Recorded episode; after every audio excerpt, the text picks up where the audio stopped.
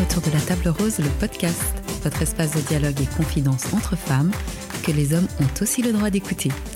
Ici, on parle de tout, relations humaines, sexualité, estime de soi et de nombreux autres sujets sans tabou. L'idée, s'asseoir autour d'une table pour parler de ce qui jalonne notre quotidien avec bienveillance, s'inspirer les unes des autres et surtout partager ensemble. Le témoignage et l'expérience de l'autre est, je pense, un don précieux que nous pouvons nous faire entre femmes. Ici, pas de science infuse, on partage des expériences, on se questionne et on débat sans prise de tête. Je m'appelle Pascal Andris et pendant que je m'installe à la table rose, préparez-vous un thé ou votre boisson préférée, posez-vous confortablement sur votre canapé ou vaquez tranquillement à vos occupations et je vous souhaite une belle écoute. Pour soutenir le podcast, en plus des 5 étoiles et de vos commentaires positifs et bienveillants, vous pouvez utiliser le lien PayPal que vous trouverez dans les infos et faire le don que vous voudrez. Cela m'aidera pour les frais de matériel et d'hébergement du podcast. Et comme toujours, vous aurez ma gratitude éternelle. J'ai eu le plaisir d'être contactée par les organisatrices du festival Black Helvetia pour vous proposer plusieurs podcasts autour de la construction identitaire des femmes noires vivantes en Suisse. C'était un plaisir pour moi de rencontrer toutes ces femmes afrodescendantes et leur donner en collaboration avec le festival la possibilité de s'exprimer sur leurs expériences d'enfants, de jeunes filles et de femmes noires vivantes en Suisse. Le festival Black Helvetia, qui se tiendra du 30 septembre au 23 octobre 2022 ainsi qu'en 2023, a pour but de célébrer la diversité de la population suisse avec des propositions artistiques et culturelles et à s'interroger sur l'identité et le regard que chacune et chacun de nous portons sur l'autre et en particulier sur les femmes noires et afrodescendantes. Je vous laisse aller découvrir la superbe programmation du festival sur le site internet www.blackhelvetia.ch. Être une femme noire et particulièrement une femme noire lorsque l'on vit dans un pays où la majorité des personnes ne le sont pas, n'est pas toujours chose aisée. C'est ce dont nous avons discuté avec mes invités du jour. Racisme à l'école, racisme au sein de la famille lorsque l'on aime l'autre qui n'a pas la même couleur, charge raciale, féminisme et sororité sont quelques sujets évoqués lors de cet entretien autour de la table rose avec Farah, Carmel et Farah. Bonjour les filles. Bonjour. Alors merci de votre présence autour de la table pour aborder de ce thème et je vais commencer par vous demander de bien vouloir vous présenter et euh, me dire qui vous êtes, ce que vous aimez faire, ce que vous faites. Bonjour, donc je m'appelle Farah, j'ai 41 ans, j'ai un fils qui a 20 ans et une petite fille qui a 3 ans. Coucou ma doudou Qu'est-ce que j'aime faire? J'aime bien me promener dans la nature et lire des livres et je ne travaille pas actuellement. Et si tu dois te décrire en trois mots Alors, curieuse, bavarde et susceptible un peu. Je suis Carmel, j'habite Zurich. Je, je viens d'Haïti aussi, comme vous autres. Et je, je, je, vis en Suisse depuis les années 71. Et euh, j'ai passé 75 ans, disons. Pas, pas, de beaucoup, de quelques mois. Et je suis de métier psychologue euh, en retraite. Et j'ai trois enfants, deux garçons, une fille. Pour ma personnalité, je suis curieuse. Je suis très souvent de bonne volonté. J'essaie d'accepter l'autre. J'essaie d'être toujours assez ouverte dans ce sens. Moi, c'est Farah. Je suis maman de trois enfants, et bientôt quatre. Et j'aime bien prendre soin des autres. J'adore faire le, du sport. Et puis, je suis très hum, hyperactive.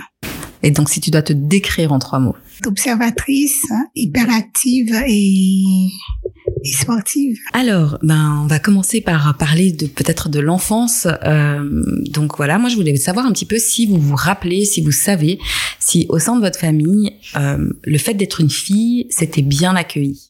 Bon, je crois que dans ma famille, c'était complètement égal. Ma mère avait huit enfants, j'ai deux frères et, et, le reste est filles. Alors, je suppose, je suis la dernière. Quand la dernière était une fille, on a encore une. Je suppose que c'était pas un événement, disons. Si j'étais un garçon, peut-être ça aurait été un événement, mais c'était oh, un peu la norme. Ok. Et tu dirais que la place de la fille dans la famille, elle était différente de celle des garçons parmi les huit que vous étiez? Pas vraiment, mais je crois que mon père était plus strict avec mon frère qu'avec avec ses filles. il s'attendait, je s'attendait, mon, mon, frère un peu plus bosseur, etc. Mais ce qu'il n'était pas. Alors il s'entendait pas tellement ces deux-là, parce que lui il pensait son fils et, l'autre pensait. Qu'est-ce qu'il veut de moi, celui-là? Ouais, ouais. Et par rapport, euh, par exemple, souvent on parle de la place de la fille, euh, par exemple, à la cuisine ou bien euh, les tâches ménagères. Est-ce que ça, c'était quelque chose de partagé non, Je suis partie à l'âge de 12 ans. Jusqu'à l'âge de 12 ans, je faisais pas, pas grand-chose, à part jouer dehors, faire la go cachée. Pour nous, c'était pareil. Je n'ai pas de frères et sœurs, mais dans, du côté de mes tantes et mes oncles, tout le monde était, était égal. Et au niveau de la place de la fille dans la famille, il y avait une différence, tu avais l'impression, ou c'était vraiment euh, identique au niveau, par exemple, justement, comme je disais, des tâches ménagères, euh, des choses comme ça? Comme euh, Carmel a dit, on a beaucoup d'aide. Donc ça fait qu'on on, ne sent pas cette pression. Mais les samedis, on est presque obligé d'apprendre à faire la lessive, des choses comme ça, mais ce n'était pas fille garçon, c'était vraiment tout le monde doit apprendre. C'était dans le but d'apprendre. Toi de ton côté? Alors moi je suis le seul enfant de ma maman et elle m'a toujours fait comprendre qu'elle aurait préféré avoir un garçon, oui. Comment toi tu t'es senti par rapport à ça? Est-ce que tu as essayé d'être un peu garçon manqué ou, ou tu étais plutôt justement très girly comme euh, Non, j'étais pas très girly en tant que petite fille au quotidien. Franchement, ça me fait réfléchir là, c'était peut-être inconscient. Euh, j'aimais bien les, les, choses euh, un peu plus aventure que poupée, donc peut-être inconsciemment ça a joué sur moi. Forcément, je pense que ça va être différent pour vous deux que pour Farah, mais quand tu étais à l'école, Comment tu te sentais perçue justement comme petite fille noire? Bah, en fait, moi, j'ai un petit traumatisme par rapport à ça. Donc, euh, voilà, je suis la seule autour de la table euh, qui suis née ici. Et euh, ben, très tôt, c'est devenu. En fait, mon premier jour d'école, enfin, pas mon premier jour d'école, mais je me rappelle comme ça, les, les premiers jours, les premières semaines d'école, il y a tout de suite un petit garçon qui était hyper hostile et hyper agressif, hyper insultant parce que j'étais noire. Et en fait, maintenant, avec le recul, à l'âge qu'on avait, je pense que lui-même, il comprenait pas. Il était juste en train de répéter ce qu'il entendait dans sa famille. Mais euh, ça m'a vachement quand même euh, heurté, surpris. C'était un peu la première fois de ma vie que ça posait un problème euh, ma couleur de peau. Ok, et est-ce que tu te souviens concrètement de ce qu'il t'a dit, les mots qu'il a utilisés? Alors je sais qu'il a utilisé des mots comme euh, t'es une sale noire. Je sais qu'il parlait aussi beaucoup, il faisait des généralités sur les noirs. C'était même pas des fois dirigé contre moi, mais c'était plus euh, je veux pas être à côté d'elle parce que les noirs ils sentent pas bon. Euh, je veux pas lui tenir la main dans la queue parce que je ne sais pas, il avait euh, ses raisons. Enfin, c'était plus des choses comme ça. Donc en grandissant, je me suis dit mais on était trop petits pour se faire ce genre de réflexion. C'est des choses qu'il entendait sûrement euh, dans son milieu. Et, euh, et voilà. Est-ce que tu te souviens ce que tu ressentais justement euh J'étais effrayée. Moi, t'avais peur. Ouais, il me faisait peur. Et tu en as parlé à tes parents? Ben, en fait, je me rappelle pas si j'en ai spontanément parlé à mes parents, mais je me rappelle que l'histoire, elle avait pris tellement de proportions que les parents avaient été convoqués. Donc quelque chose a été fait. Ouais. Quand tu dis quelque chose a été fait, je me demande ce qui a été fait concrètement parce que après la convocation, les choses n'étaient pas si différentes que ça. Il y avait aussi euh, une fille dans le quartier qui avait une piscine. Et un jour, elle a invité tous les enfants du quartier à se baigner chez elle, sauf moi, parce qu'elle avait peur que l'eau devienne euh, noire. Franchement, ça m'avait dévasté. Je me rappelle, j'avais, je m'étais sentie seule au monde. J'avais passé l'après-midi toute seule parce qu'il y a tous les enfants qui sont à la piscine et, et franchement, j'ai bientôt 42 ans. J'oublierai jamais cet, après-midi horrible. Mais moi, tu vois, quand j'entends ça, je me dis toujours, mais les parents, enfin, tu vois, c'est pour moi c'est incompréhensible en fait, que de me dire, euh, ok, ton gamin peut penser ça, mais que toi tu puisses pas t'asseoir et lui expliquer qu'en fait non déjà c'est pas possible et puis que et puis on peut pas inviter tous les enfants. Moi c'est comme les invitations dans les classes et où euh, on invite tous les enfants sauf un enfant. Mais moi ça ça a toujours été exclu pour nous de, de faire des trucs pareils. Et je ne comprends pas en fait que des parents puissent accepter ça Je crois que j'ai eu trop mal, j'ai- avalé le truc. Je pense pas que j'ai beaucoup parlé de ça. en Ouais, t'as pas pu. Justement, j'allais te demander ou- si tu t'étais, si tu l'avais verbalisé. Mais Mais je suppose ses parents le savaient, non Les, les Sans parents. doute, en fait. Oui, parce que c'est eux qui ont fait les invitations. Ouais. Donc, euh, je, je sais pas, et ça se trouve, elle a même pas mentionné que j'existais, puis ils ont cru qu'ils ont invité tous les enfants. Enfin, j'en sais rien. C'était les premières expériences du rejet, de tu te sens. euh, On a vécu quelque chose de similaire avec Timothée récemment. Mais c'est triste en fait ce que tu dis, parce que là on est en 2022. Moi je parle de quelque chose dans les années 80. On se dit peut-être que ça a un peu changé et pas tant on est que ça. dans un petit village où tout le monde connaît tout le monde. Et comme mon mari et moi, on est très réservés, on ne doit pas sauter. Et puis, on, est, on a vu comment on a été accueillis aussi. Et donc, on n'est pas naïf, on a fait avec. Et la petite, elle est, elle est dans la classe de Timothée. Elle a invité toute l'école à son anniversaire, la fête euh, par excellence, je veux dire. Timothée était le seul qui n'était pas invité. Et comme c'était dans notre quartier, maman, je veux aller à l'anniversaire. Non, Timothée, tu n'as pas été invité. Il a pleuré toutes les larmes de son corps. On, on en a parlé à la, à sa grand-mère qui a rencontré la mère du, de la fille qui, Non mais ce sentiment d'exclusion là, il qui, est terrible. qui pour lui un a enfant. parlé. Et la dame, elle s'est excusée. Ah oui, j'ai dit à ma fille de 5 ans de dire à Timothée de venir. J'ai dit, il y avait une date, il y avait un lieu. Comment une jeune, une petite fille de 5 ans peut dire à toute l'école que c'est son anniversaire, tel jour, telle date et telle heure? Il y avait une Il y carte. avait une carte. Bien sûr. Donc, elle a essayé de nous rouler dans Ouais, ouais, la voulait- farine eu en nous honte, en fait. disant, j'ai dit, mais tu as honte, tu as honte, et tu as fait ton choix, tu es adulte, tu ne veux pas l'inviter, c'est pas grave, mais C'est pas grave, c'est grave. C'est grave. Parce que, parce que on fait, on fait du mal à l'enfant. Non, non, c'est grave, c'est grave. Oui, oui. Mais euh, pendant que tu parles de ça, je, je- je me permets de rebondir. Justement, euh, tu disais euh, comment on a été accueillis. Mais justement, comment vous avez été accueillis? Tu as l'impression que euh, dans ce petit village, du fait que toi, tu es noir, ton mari, il est blanc, ça a été... euh, Est-ce qu'il y a d'autres euh, noirs? Et depuis notre arrivée, oui, il y en a eu beaucoup Ah, Mais de c'était vous les filles. premiers. C'était nous presque les premiers. Mais il y en avait d'autres qui n'étaient pas de notre, euh, qui étaient plus âgés.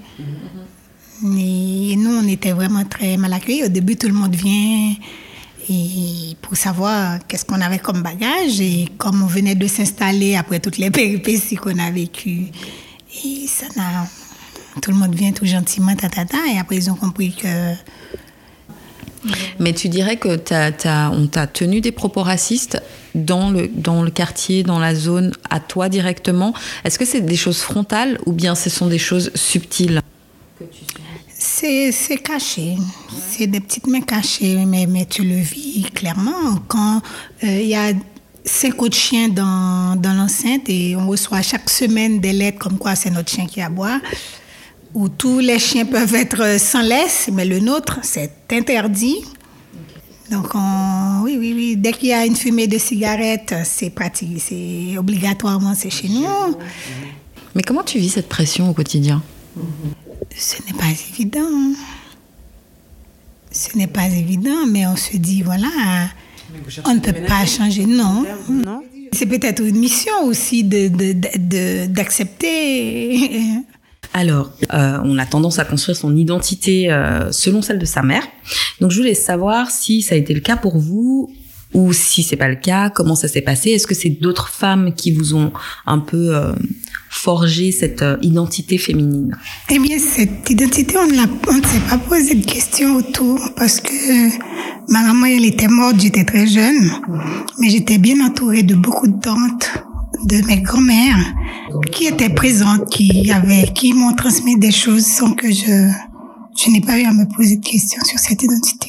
Et pour toi, est-ce que tu regardais beaucoup ta mère dans- quand tu étais plus jeune euh, par rapport à justement peut-être sa féminité, son euh, sa manière d'être une peut-être une maman ou d'être une femme en général?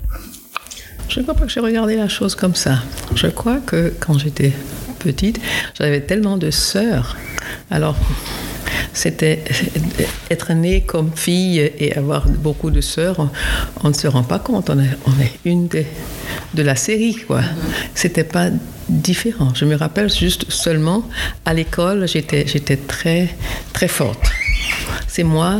Il y avait un, petit garçon que je tapais dessus de temps en temps parce que je sais pas, il était plus timide et, euh, moi je faisais la, la, grande et euh, c'était plutôt le, contraire, montrer sa force, parce que à la maison, comme j'étais la dernière, au contraire, j'étais celle qui devait toujours aider les, autres pour qu'elles disent Ah, elle est une bonne petite sœur, elle rend des services. Je nettoyais les souliers, etc. C'est juste pour avoir la voix au chapitre, parce que j'avais rien à dire. J'étais une, fille parmi six, et on n'avait rien, rien à voir avec moi.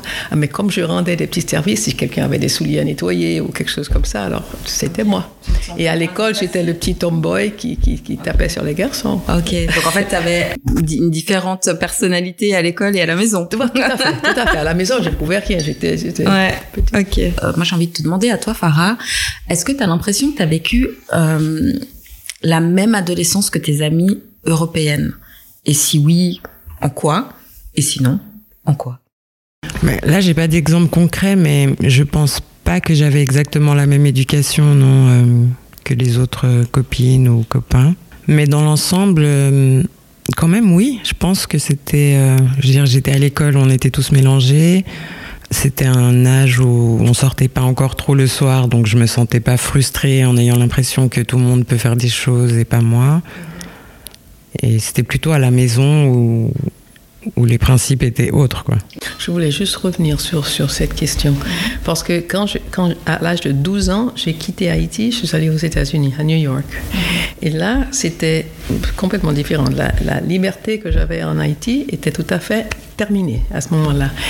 Ma mère devait travailler. Alors, j'allais à l'école et je revenais à la maison et c'était interdit pour moi de sortir, de jouer avec les autres. Alors, c'était, j'étais totalement enfermée de, l'après-midi jusqu'à jusqu'au lendemain matin. Je ne pouvais pas vraiment sortir. J'avais une sœur et qui avait un an de plus que moi. Et on était, on était ensemble, regarder la télévision, ou bien on, lisait. mais c'était jusqu'à ce que ma mère revienne. Il y avait à manger, ensuite on allait dormir. C'est ça. On faisait les devoirs avant, ensuite télévision, c'est comme, comme ça.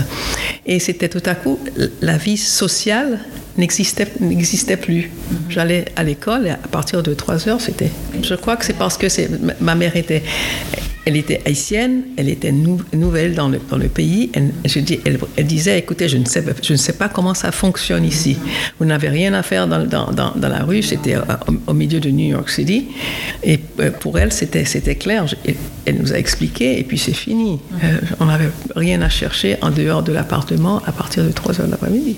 Et pour toi, l'adolescence Je pense que c'est différent parce que en Haïti, les parents ne plaisent pas avec les filles. J'ai eu de la chance d'avoir un père qui était bienveillant, qui, qui me laissait sortir.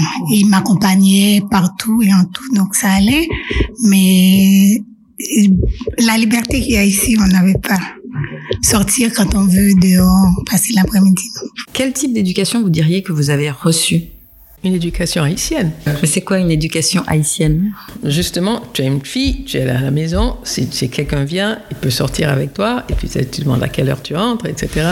C'était encore le temps, maintenant on peut plus faire ça, mais, mais, c'était un moment encore où, c'était, c'était fait. Et tu dirais que, parce que donc toi tu as eu des enfants en étant en Suisse, oui. est-ce que tu as donner ce même type d'éducation à tes enfants ou t'as fait complètement différemment? Complètement différemment. Qu'est-ce que t'as Les enfants changé? Il n'y avait pas de différence entre la fille et les deux garçons.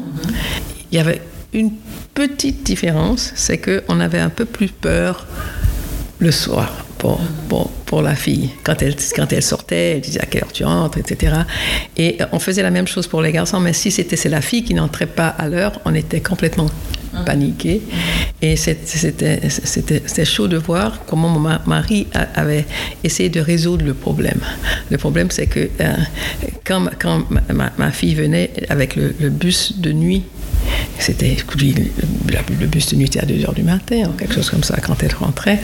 Et puis, lui, lui il allait vers le bus pour rencontrer sa fille. Quand elle voyait euh, euh, Sylvie sortir, il, il disait Ah quelle, quelle occasion, quelle casualidad, quelle occasion et de te rencontrer là. J'étais, je ne pouvais pas dormir, je suis en train de faire une promenade et te voilà qui sort du bus. et, et, c'est comme ça, mais je faisais à chaque mois. Et, l'autre souriait, ma fille souriait, elle disait Ah, ah papa, c'est papa est là. Et c'est lui Mais, mais c'est la, la seule chose qui était différente. Et toi aussi, quel type d'éducation t'as reçu une éducation à l'haïtienne avec tout ce que ça comporte. Ouais, c'est-à-dire? Les fessées.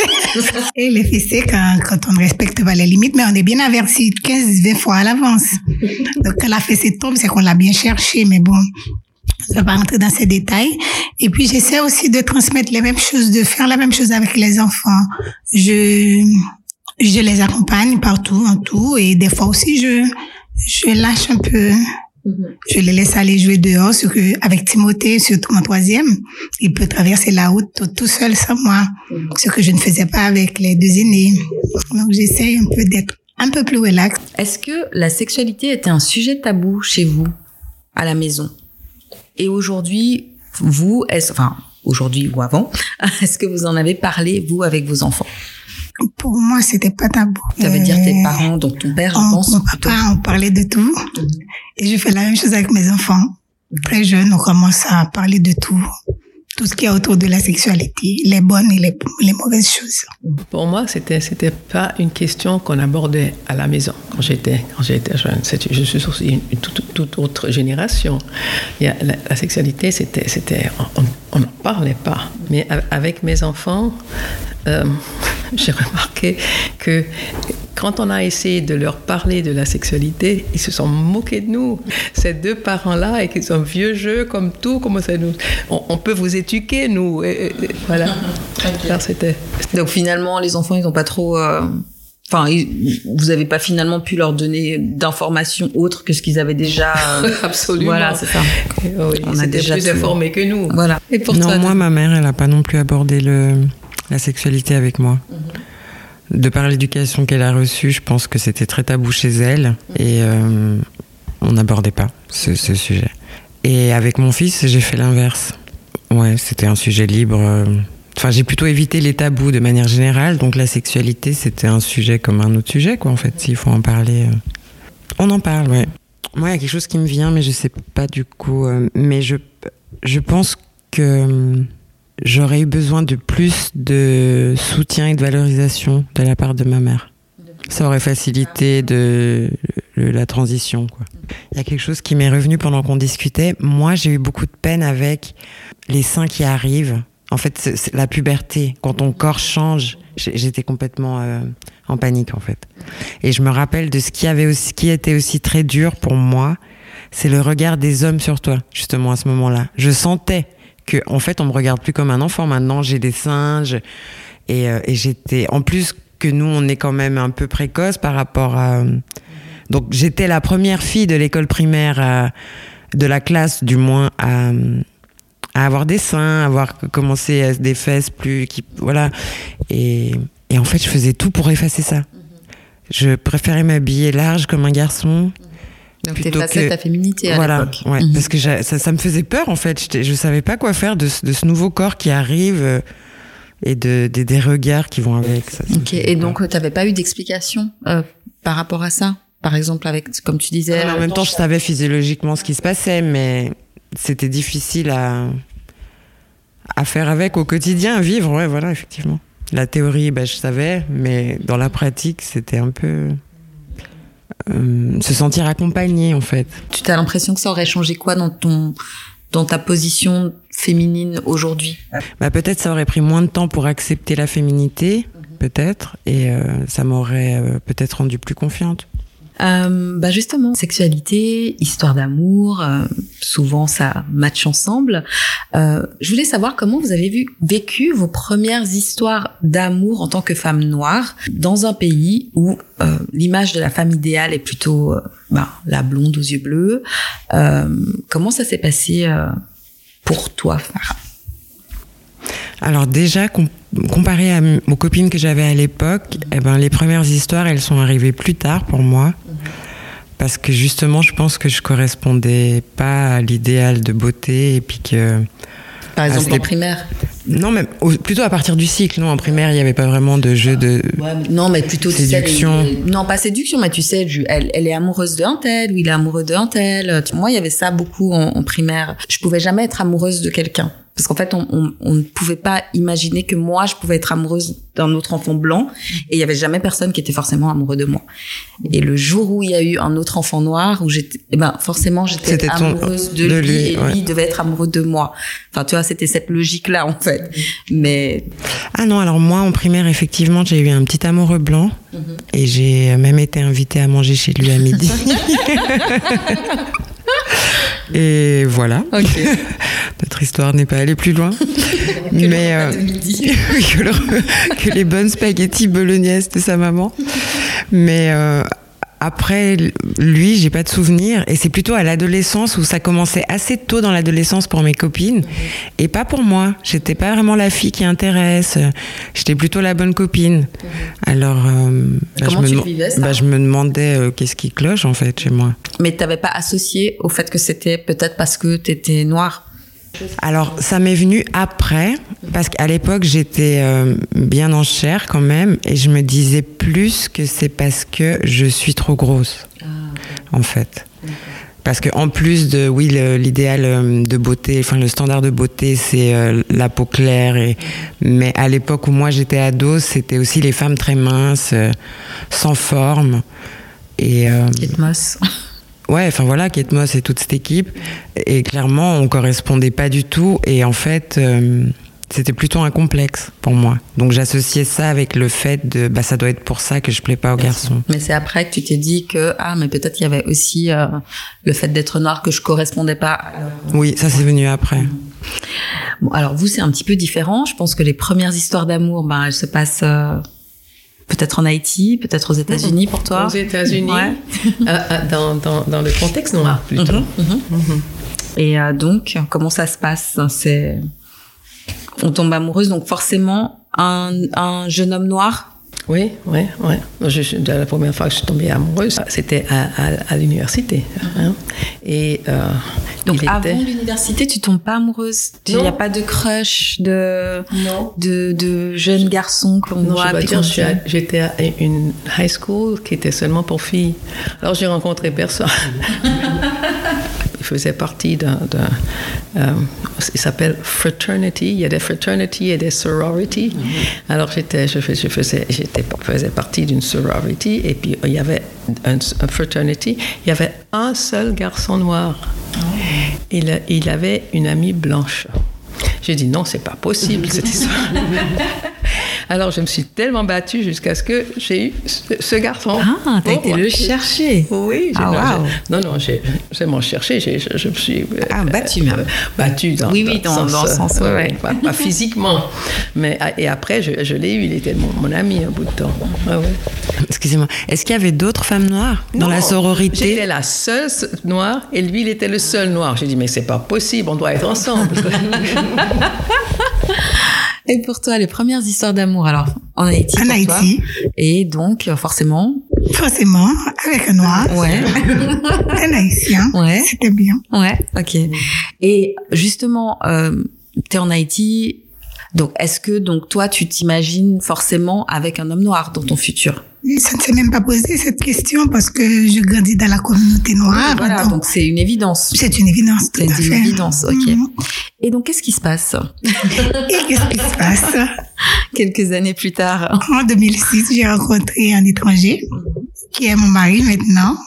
Il m'a fait venir en Suisse, qui était, je, je ne sais pas, je ne m'attendais pas à tout ça, mais je suis rentrée dans, dans Mhm. Mais alors j'aimerais juste qu'on revienne justement. Donc tu rencontres euh, euh, cet homme euh, en Haïti. Donc il est blanc, Euh, mais donc ça se bon ça se fait. On tombe amoureux, on tombe amoureux. Mais est-ce qu'en Haïti, euh, ça, il y a eu des questionnements par rapport à ça? Euh, Toi-même, est-ce que tu t'es questionné sur sortir avec un homme blanc et puis ben comment ça a été reçu euh, ben, en Haïti dans la communauté finalement euh, où tu étais de le fait de sortir avec un homme blanc? Moi, je ne me suis pas posé la question. J'ai vu un jeune homme charmant, de ma génération, bienveillant. Et ça, le courant est vite passé. Je ne me suis pas posé de questions, lui non plus. Au contraire, on a, on a voulu intégrer les gens autour de nous, les, les adultes. Malheureusement, ils ne l'ont pas bien reçu. Il a été très mal conseillé, mais on n'a pas écouté, on a suivi. Excuse-moi de te couper, c'était difficile euh, dans les deux familles? Pour moi, il n'y avait pas de non. Dans ma famille, ça allait. Bien accueilli. Oui, oui. Au niveau, par exemple, de tes amis, de ton entourage? Mes amis, ça allait très bien. C'était plutôt du côté de, de ses amis à lui. Et les mêmes personnes qui nous ont présenté l'un à l'autre. Et tout de suite, ils ont compris que ça allait devenir sérieux. Eh bien, c'était les bâtons dans les roues. Mais il n'a pas écouté, on n'a pas écouté. On... Je suis restée un an en Haïti.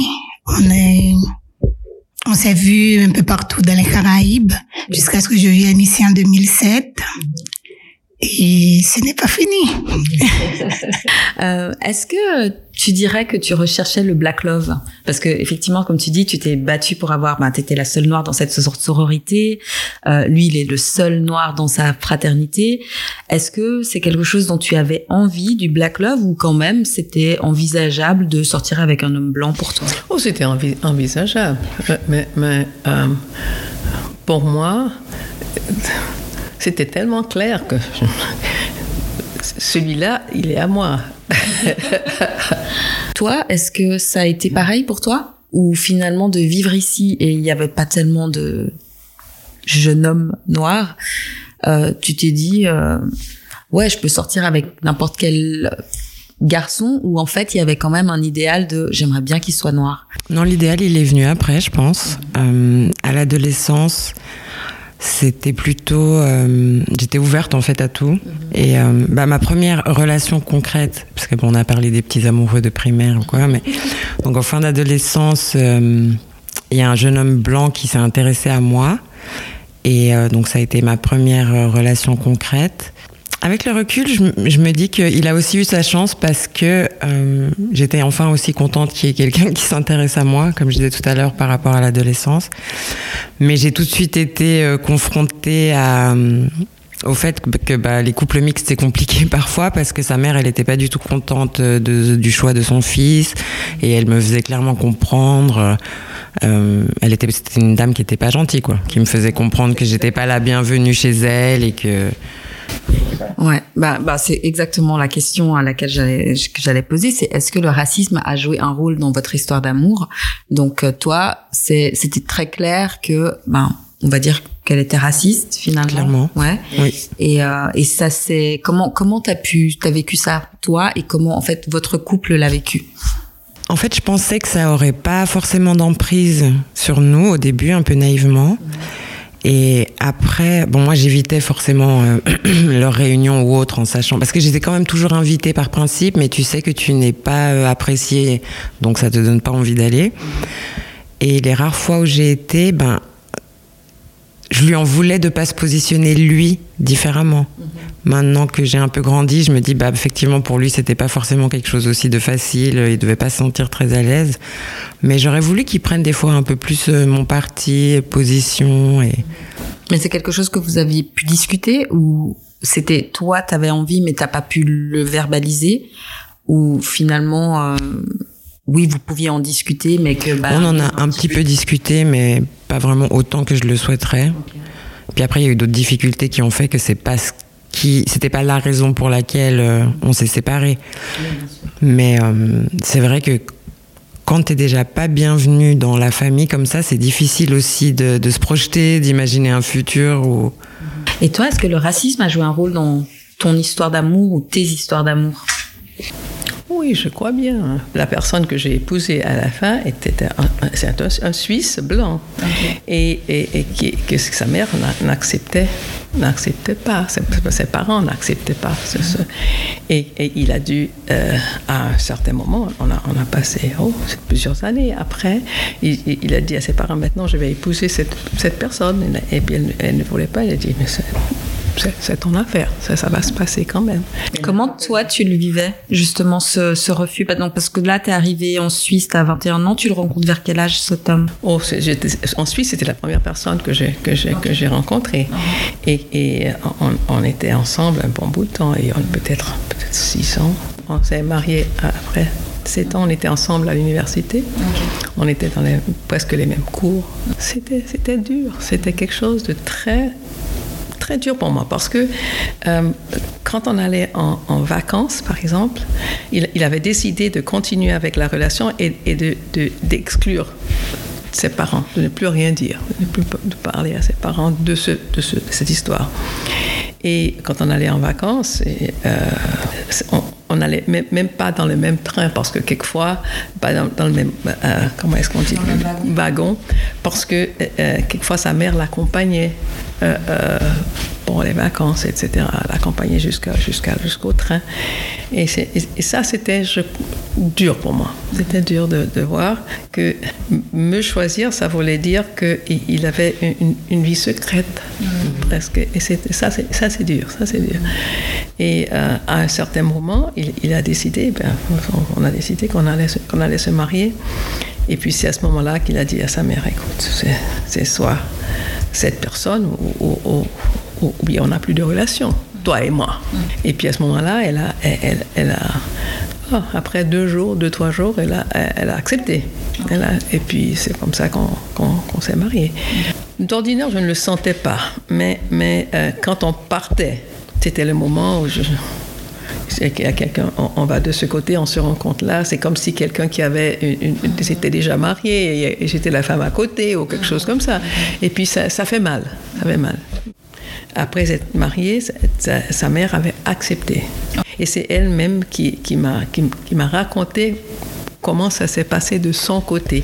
J'ai bien apprécié comme, comme elle l'a fait. À un certain moment, elle a, elle a dit c'est fini, vous vous êtes mariés et maintenant j'ai ma belle-fille. Donc elle a fait ce cheminement-là elle, elle, a fait ce cheminement-là. Quand elle m'a raconté, c'était, c'était vraiment un peu, un, peu, un peu triste parce qu'elle elle, elle, racontait tout, ce qu'elle n'aimait pas du tout, etc. etc. etc.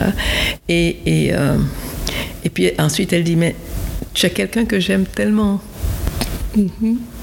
Et j'étais plus près d'elle que son fils, finalement. Elle adorait les enfants et on était de bonnes amies. Et, elle était très triste quand elle me racontait. Voilà ce que je, pensais. Et, elle a utilisé un, mot en allemand qu'elle a dit à son fils, qui, était. Euh, en, suisse allemand, c'est Anneke Communities Hus. Ça veut dire une noire ne me vient pas dans la chez moi. Mm-hmm. Et puis elle, avait regretté ça. Elle avait regretté. Mm-hmm. C'est la seule histoire où je vais pleurer. Hein. Sinon, je je, peux rajouter quelque chose par rapport à ces relations que je pense que j'ai compris aussi par après, ou, du moins des réflexions que je me suis fait par après. Voilà aussi, 40 ans, c'est un âge où on réfléchit un peu sur ses expériences passées. Voilà, on analyse un peu. Donc quand je réfléchis à ces deux, trois expériences avec des hommes blancs qui se sont un peu inscrits dans la durée, je me demande est-ce que le fait d'être avec moi, c'était pas une manière aussi de faire son rebelle? Genre, ah, tu n'aimes pas les femmes noires, et eh ben tiens. Voilà. Je me questionne par rapport à ça. Il y en a deux clairement où, du moins les familles euh, ne se sont pas cachées euh, de, ce qu'elles pensaient de, moi et de ma communauté. Euh, il y a un autre où son, où son père, peut-être il se reconnaîtra s'il écoute ce podcast, je l'ai pas du tout senti comme ça. Il était vraiment je pense qu'il aimait vraiment beaucoup les êtres humains, peu importe d'où ils viennent. Donc par rapport à ça, je, me suis sentie assez bien accueillie, mais je me demande plutôt si lui, il n'était pas dans son euh, fantasme euh, de la femme noire, toute cette fétichisation qu'il y a autour de la femme noire, dont on est bien consciente, et qu'il n'y avait pas un fantasme euh, d'exotisme, animalité, voilà. Ce que, j'ai réfléchi aussi à ceux qui avaient des membres de la famille raciste quoi. Ce qui fait que au, bout d'un moment tu te demandes si ces hommes donc je reviens c'était pour rebondir sur ta question tout à l'heure. Donc c'est avec le temps aussi, c'est vrai que j'ai idéalisé un peu cette histoire de Black Love parce que euh, voilà, le point en l'air euh, euh, mais j'ai aussi eu des mauvaises expériences avec des hommes noirs. Donc c'est pas magique, voilà. Hum, et voilà, ça m'a un peu en fait perturbée parce que finalement, c'est plus complexe aussi. C'est pas qu'une question de, de noir-blanc.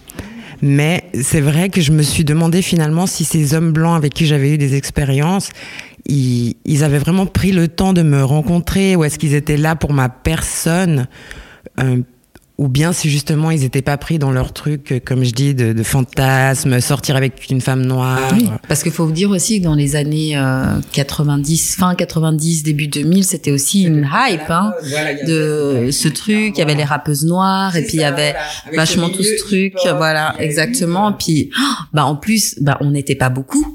On, enfin voilà, on n'était pas beaucoup de filles noires, voilà c'est ça. Donc euh, finalement, si toi tu pouvais en tant qu'homme blanc avoir la fille noire, ouais, je pense qu'il y avait aussi, je pense qu'il y avait aussi un petit peu, ouais ouais. Et je pense pareil aussi pour les filles blanches aussi à l'époque, parce qu'il y avait aussi bien sûr cette hype autour des euh, des garçons noirs, euh, oui, oui. tout ce que ça représentait. Euh, donc voilà, donc ouais tout à fait. Donc oui, merci beaucoup pour pour ce partage. Et pour toi, Farah, je pense que le racisme, il était bien présent euh, dans votre histoire, mais comment ça s'est manifesté? Eh bien, à mon arrivée, ça s'est bien passé. On, on a l'impression d'être bien accueillis, ce qui n'est pas du tout le cas. Et c'est quand la question d'avoir des enfants se pose. Et là, est-ce qu'on va avoir des enfants clairs ou des enfants noirs? Donc bref. Et puis, oui. Et on a dû attendre deux ans après notre mariage pour avoir des enfants parce que ma belle-mère, à 50 ans, s'est sentie trop jeune pour être euh, grand-mère. Oui, tout ça, ça, ça, rentrait. Oui, c'est ce qu'elle nous a dit. Je suis trop jeune pour être grand-mère parce que j'étais enceinte avant Mathéo, mais j'avais pris un mauvais médicament. J'ai dû avorter. Elle a dit, attends mieux parce que moi, je suis trop jeune. Elle venait de fêter ses 50 ans. Tu arrives ici, mais vous n'êtes pas encore mariée. Ah, on s'est mariés tout de suite. Ah, vous êtes mariés. oui, oui, je suis arrivée en juillet. Ouais. On s'est mariés en août. Mais eux, ils étaient d'accord de ce mariage? Euh, comment, comment, Ils voulaient même pas savoir, je pense, parce que j'ai dû organiser mon mariage toute seule. Heureusement, ma belle-sœur, elle est plus jeune que mon mari, donc elle n'est pas rentrée dans le jeu, même si et elle m'a, elle m'a aidée parce qu'elle était notre témoin. Mais j'ai dû, j'ai tout fait toute seule. Donc, dans un pays que tu connaissais pas. Dans un pays que je ne connaissais pas, toute seule, libre à moi-même. C'est mon mari mmh, qui m'a emmenée chez la coiffeuse pour que je me maquille le matin et c'est, j'étais, j'étais toute seule. Et donc, ça, comment tu le vivais? En arrivant ici, d'être seule, de sentir que t'es pas appréciée par peut-être ta belle famille. Euh, comment, comment tu l'as vécu? Je pense que je n'avais pas assez de recul pour, pour le sentir, mais c'est 18 mois plus tard que j'allais me rendre compte quand on a eu un petit souci et on est allé vers eux. Ils nous ont pas accueillis. Et j'étais enceinte déjà de quatre mois de Mathéo. On devait changer beaucoup de choses d'appartement et tout. Et j'avais, j'avais personne vers qui tourner. Mon mari, il était assez jeune, je pense, pour ne pas savoir quoi faire. Donc là, je me suis, ce mai 2009, je me suis posé beaucoup, beaucoup de questions. Et c'est là que j'ai plié bagage, j'ai dit bon, je rentre dans mon pays parce que je suis définitivement pas accueillie ici. Mmh. Et donc, tu es rentrée chez toi Et je suis rentrée en Haïti. Ok, avec ton mari Et il m'a suivi euh, quelques semaines après. Ok. Et donc, euh, vous, vous décidez de vivre en Haïti J'ai décidé de vivre en Haïti. J'ai eu mon premier fils. Mmh. Mais après l'accouchement, c'est pas comment ils ont un nom maintenant pour cette dépression après ah, l'accouchement. La dépression postpartum. Oui, et on n'en pouvait plus. Il y avait un bébé qui dormait pratiquement pas. Donc je suis rentrée dans ma ville et Vincent a fait quoi à ses parents que qu'on s'est séparés. Et là, pour ma belle-mère de m'appeler avec mon fils de bientôt deux mois dans les bras, qui m'appelle pour me dire c'est mieux pour un enfant d'avoir deux parents séparés que des parents qui ne s'entendent pas. J'ai dit merci avec tout ce que je, je dois vivre avec un petit bébé seul dans ma ville sans mon mari et me répéter ça. Et elle est allée dire à mon mari tout de suite, euh, si tu te sépares de Farah, plus d'haïtienne. Donc le mot était, c'était clair. On ne sait pas, je m'en suis pas occupée, j'avais mon bébé, j'avais, j'avais assez de choses à faire. Et on s'est réconciliés trois mois plus tard. on a dû se cacher pour ne pas que la belle famille soit au courant. Et on est, je suis restée jusqu'en, en tout cas, six, six mois sans rien dire. J'étais retournée chez moi, mais dans, dans le silence. Retournez ici. Non, dans, dans, dans notre appartement à, à Port-au-Prince. Et on a dû se cacher. Après, et en 2011, après la naissance de notre fille, je sais pas si je peux même dire, on, avait 26 ans. J'avais 26 ans. J'étais enceinte de ma fille. La belle famille dit que qu'on ne peut pas avoir de deuxième enfant parce qu'on est trop jeune. Donc c'est toutes des, des petites choses comme ça qui dit oui, c'est et oui, jusqu'à présent, tu n'es toujours pas la bienvenue. Et quand on, on a décidé de rentrer ici en 2011, euh, ma belle, ma belle-père a dit, il faut pas que vous rentiez parce que je ne veux pas que vous me laissiez les enfants. Je veux pas babysitter. Ok, c'est total. Donc, on a déménagé d'Haïti et parti à Singapour. Là, ça allait parce qu'on avait, on les avait pas sur le dos. C'était, c'était génial. Et donc, après Singapour, vous, tu reviens ici. Et oui, on Et revient comment ici. ça se passe avec la belle famille? On a entendu beaucoup de commentaires. J'avais les deux petits en bas âge, donc moins de trois ans. Et je devais me venir ici pour me faire opérer.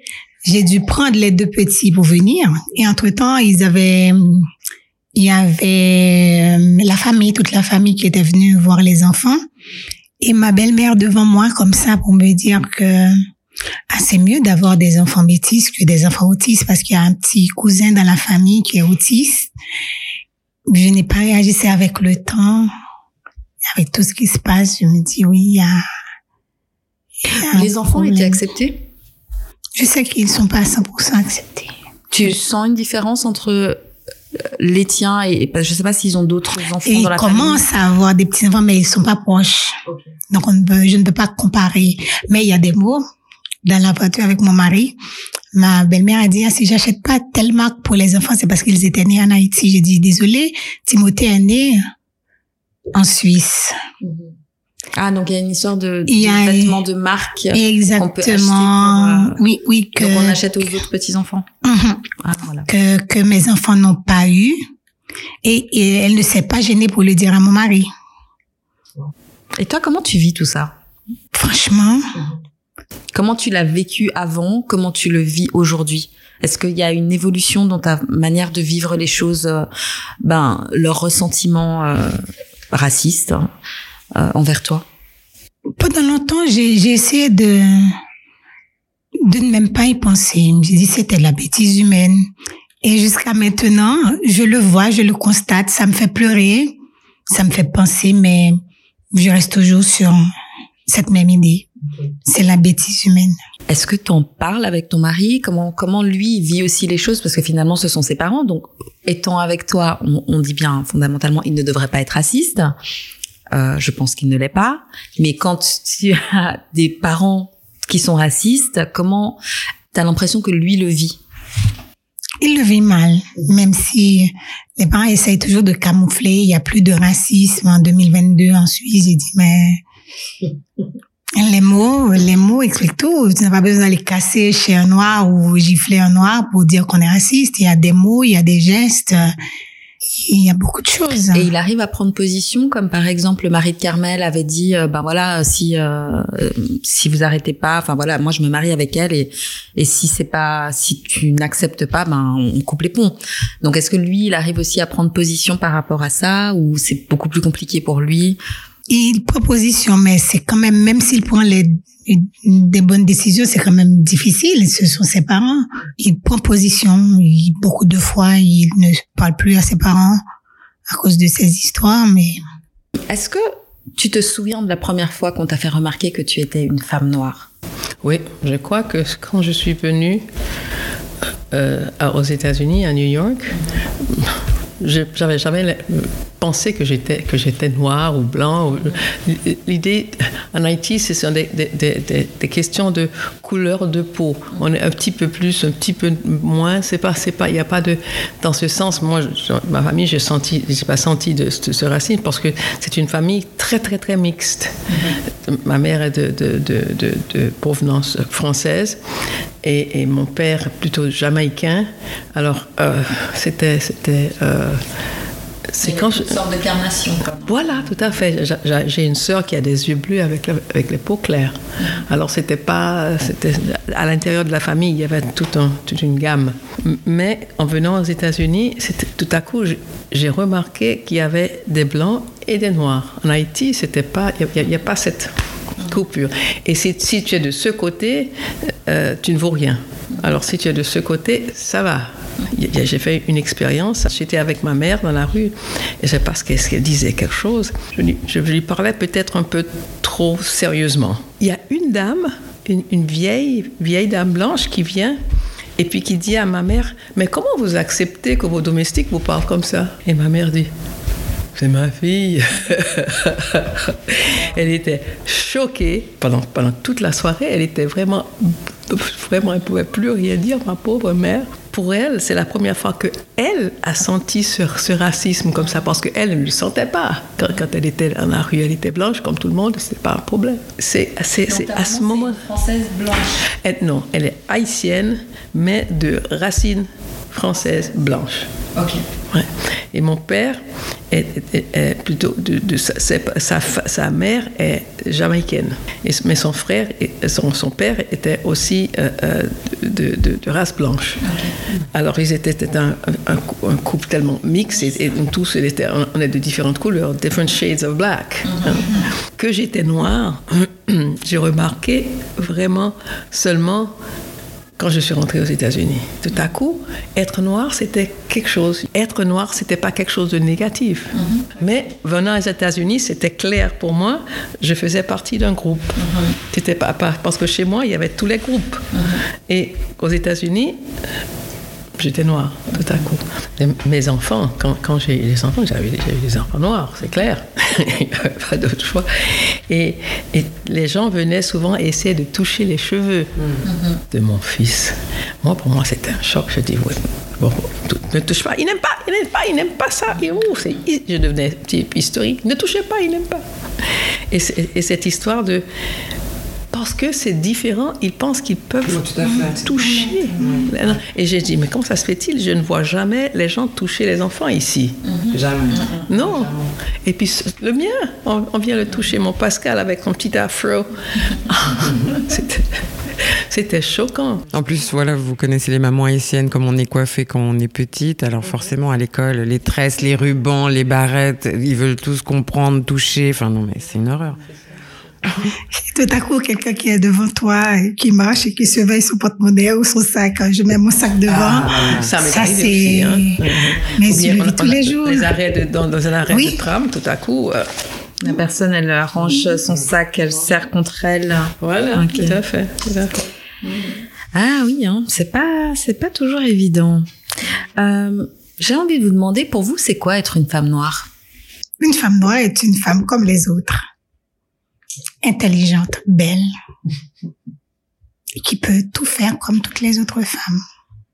Alors je suis d'accord avec Farah, mais je vais juste rajouter quelque chose. J'ai l'impression que on nous demande de le prouver. Tu vois, pour nous c'est évident, mais pour les autres non. On doit le prouver qu'on est aussi intelligente, aussi belle, aussi efficace, aussi euh, cultivée. Euh, enfin voilà. Même pas besoin. S'ils veulent découvrir, qu'ils qu s'avancent, qu'ils s'intègrent et qu'ils vont découvrir. Je suis d'accord avec toi. Je suis psychologue, je suis dans mon cabinet, je partageais un cabinet avec, avec un médecin.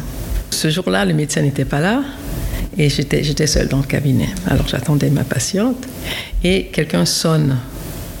Et je pensais que c'était ma patiente qui venait. Alors je vais, j'ouvre la porte et puis la personne me parle comme si, euh, pour elle, j'étais la, la, la, la, non, la personne qui nettoyait. The, the cleaning woman.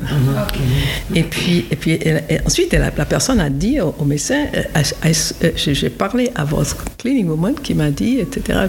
parce qu'elle m'a demandé est-ce que le médecin était là? J'ai dit non, il n'est pas là. Et il revenait demain.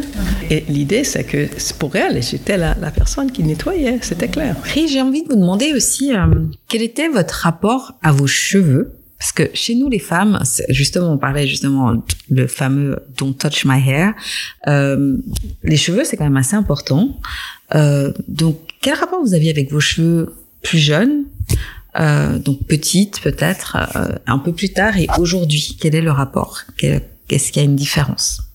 Pour moi, c'était euh, en Haïti, il y avait les tresses, j'avais des tresses et avec des rubans, comme tout le monde.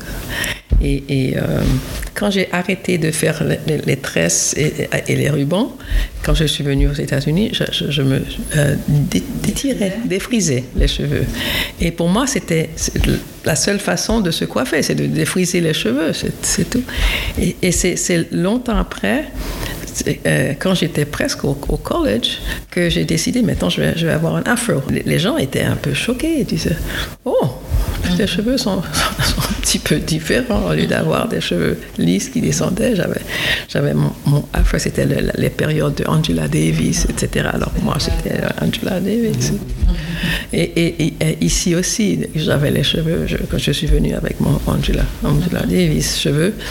Et je suis, je suis restée comme ça. En Suisse, j'ai toujours, j'ai toujours, j'ai toujours gardé les, les, afro. Et, après, après quelques temps, j'ai, refait la, le défrisage. Uh-huh, uh-huh. Mais avec un, bon bout de temps, pendant tout le temps que j'étais, à l'université. Ici, c'était avec un, petit afro. Que quand je, me couchais, il y avait un côté plat et avec peu, apporter mon peigne avec moi, mon afro comb et toujours le sortir. Mais c'est, quelque chose que j'ai pu faire ici. J'ai pu dire je suis noire et voilà, voilà mes cheveux sont comme ça. Mhm. Et maintenant, je, maintenant, je les ai laissés. Ils sont, avec l'âge, ils sont devenus un, peu plus droits. Mais c'est comme ça qu'ils sont. Ils sont, ils, sont, sont naturels. Je, ne fais, j'aurais plus jamais fait quoi que ce soit avec. Merci. Et pour toi? Alors, euh, bah, moi, j'ai jamais eu de problème avec mes cheveux quand j'étais petite, c'est ma mère qui donc s'occupait de mes cheveux et en fait, euh, je suis passée par l'étape des frisages parce que comme euh, tu as dit, euh, on se posait pas la question. En tout cas pour ma mère, c'était bon. Maintenant, tu es assez grande, tu, tu n'es plus une petite fille, tu commences à devenir une demoiselle. Alors à ce moment-là, l'étape c'est on se défrise les cheveux. C'était comme si ça allait de soi en fait. On m'a pas demandé mon avis. c'était et la première tentative en fait, ça n'a pas pris. Alors euh, ma mère était un peu déçue. on a dit qu'on allait attendre encore un peu avant de refaire. Euh, alors ça m'a brûlé quand même, mais ça a laissé mes cheveux euh, crépus, donc vraie arnaque. Et puis après, j'y suis revenue par moi-même à la fin de l'adolescente, jeune adulte, parce que c'était la mode, tout simplement. Je voyais les stars, justement, américaines avec leur défrisage. Donc j'ai défrisé.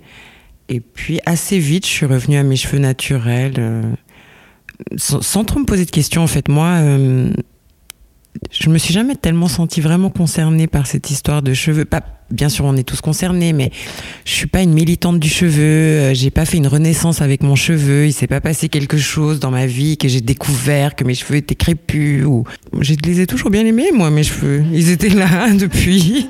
ouais. Et pour toi? C'était pareil petite fille, on se, fait des tresses. En été, on a les, les rajouts. Et euh, quand les neuf mois d'école, oui, les neuf mois d'école, on avait des rubans, des barrettes. Et à l'adolescence, automatiquement, on passe au défrisage sans se poser de questions ou le faire à lycée. Mais, mais j'ai jamais eu de soucis. En grandissant, même jusqu'à maintenant, j'aime bien changer de tête de coiffure, mais je me pose pas de questions. Ok. Donc toi, tu défrises et des fois, tu es naturel. Naturel, défrisé, avec tout ce qui, tout ce qui me fait envie. Ben là, on parle beaucoup euh, plutôt du côté euh, féminité et beauté. Donc je voulais savoir euh, comment le racisme a joué un rôle dans votre vision de la féminité? Je, je ne crois pas que je pourrais pas dire ça. Ça a joué un rôle c'est clair que quand je, quand je me détirais les cheveux, moi, je, je, je les défrisais, c'était clair que c'était euh, un idéal blanc que, je, suivais, qui était ici, et, pas, euh, pas noir. Féminité, sans se rendre compte, on suit ce qu'on voit par exemple à la télévision. Et c'était le, royaume des Blancs. C'était pas quelque chose de caché que, je préférais me, faire les cheveux comme cette femme blanche à la télévision que de faire comme uh, Whoopi Goldberg qui avait, qui avait dreadlocks. C'était clair que c'était comme ça. Mais euh, comme c'était quelque chose d'accepté, l'idée de cet idéal, mm -hmm. cet idéal blanc, que je le faisais sans me rendre compte à ce moment-là. J'ai seulement remarqué après coup, quand j'avais mon afro, que je n'avais pas besoin de faire ça. J'aurais, j'aurais, je peux Mais tu as l'impression que tu le faisais pour pouvoir être accepté? Plus dans... je suppose je suppose ça. Je suppose que c'était pour être accepté. Mais je ne sais même pas ce que ça veut dire. Je savais même pas ce que ça veut dire être accepté parce que j'ai toujours vécu dans une, un peu dans une, une isolation à, à, à, New York. Quand j'étais là c'était aller à l'école revenir à la maison c'était une all girl school etc j'avais j'avais pas vraiment l'idée de, de, de la société de sortir de faire de c'était plutôt une vie isolée que, que, que je que je.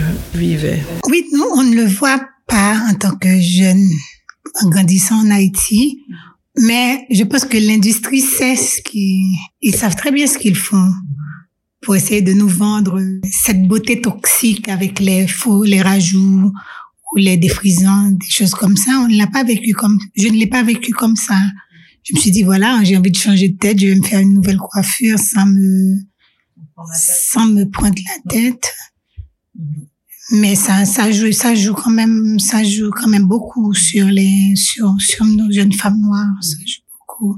Mais avec le temps, je pense que je rebelle beaucoup contre les cheveux lisses. Okay. Suis vraiment très, ça m'intéresse plus en fait. Tu voulais rajouter quelque chose? Oui. En fait, euh, j'ai envie de rajouter que c'est toujours les femmes noires qui doivent se justifier sur leur coiffure. Les femmes blanches, elles n'ont pas à faire ça. Les femmes blanches, elles passent du long au court, du lisse au frisé, et euh, personne, euh, les gens les laissent vivre.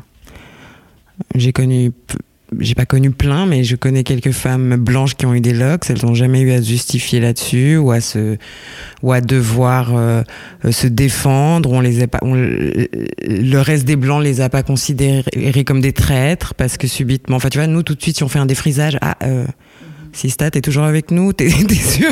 Genre, euh, oui, oui. T'es genre. Euh, donc, euh, des fois, c'est un peu lourd. Et je trouve que les femmes blanches, on leur fait pas peser ça, en fait. Elles peuvent faire euh, ce qu'elles veulent avec leur coquetterie. Donc, tu et voulais dire entre nous, hein c'est-à-dire dans la communauté noire.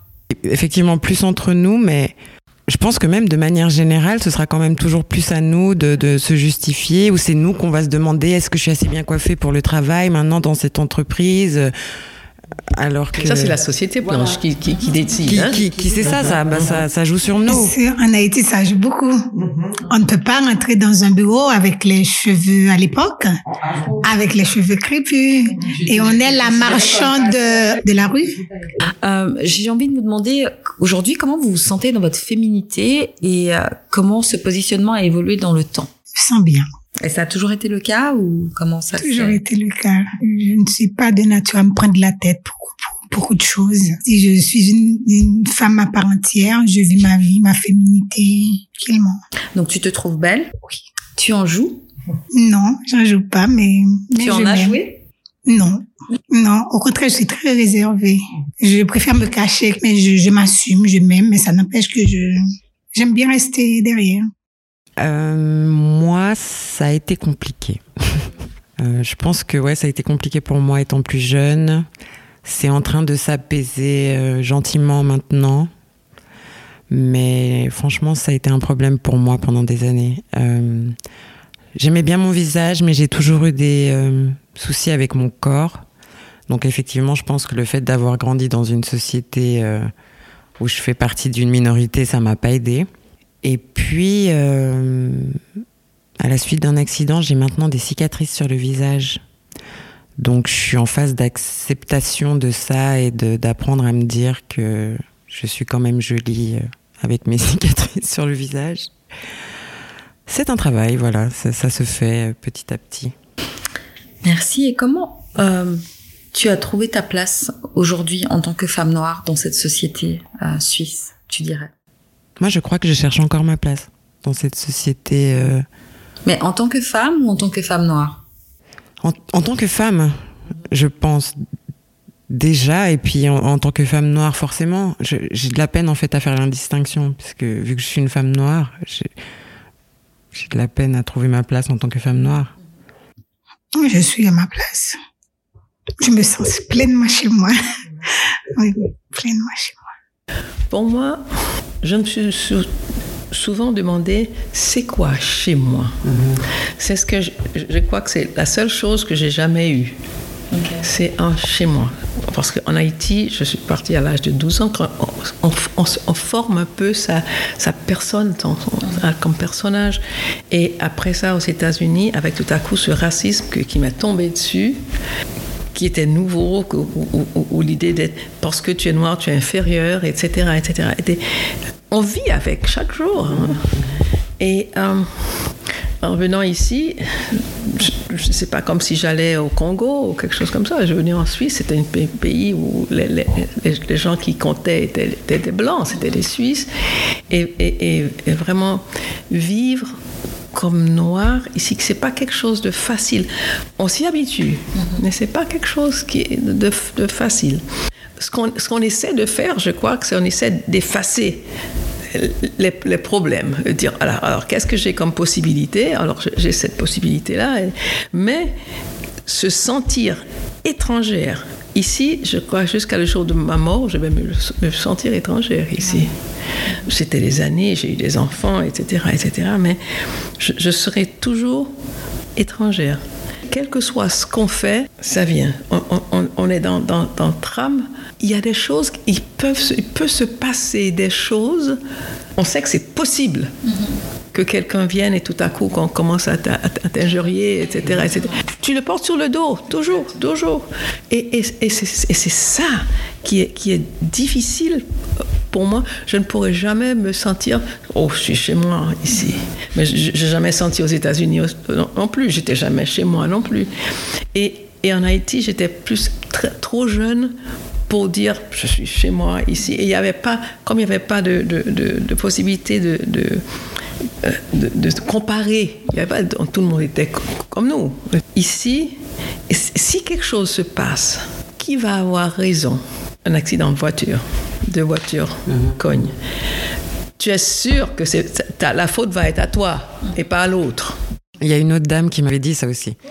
En fait, ici, on voit pas les couleurs tant que tout va bien. Mais dès qu'il y a un problème, ce sera de ta faute au travail, comme vous dites, sur la route, enfin voilà. Et c'est ça qui, euh, qui pèse.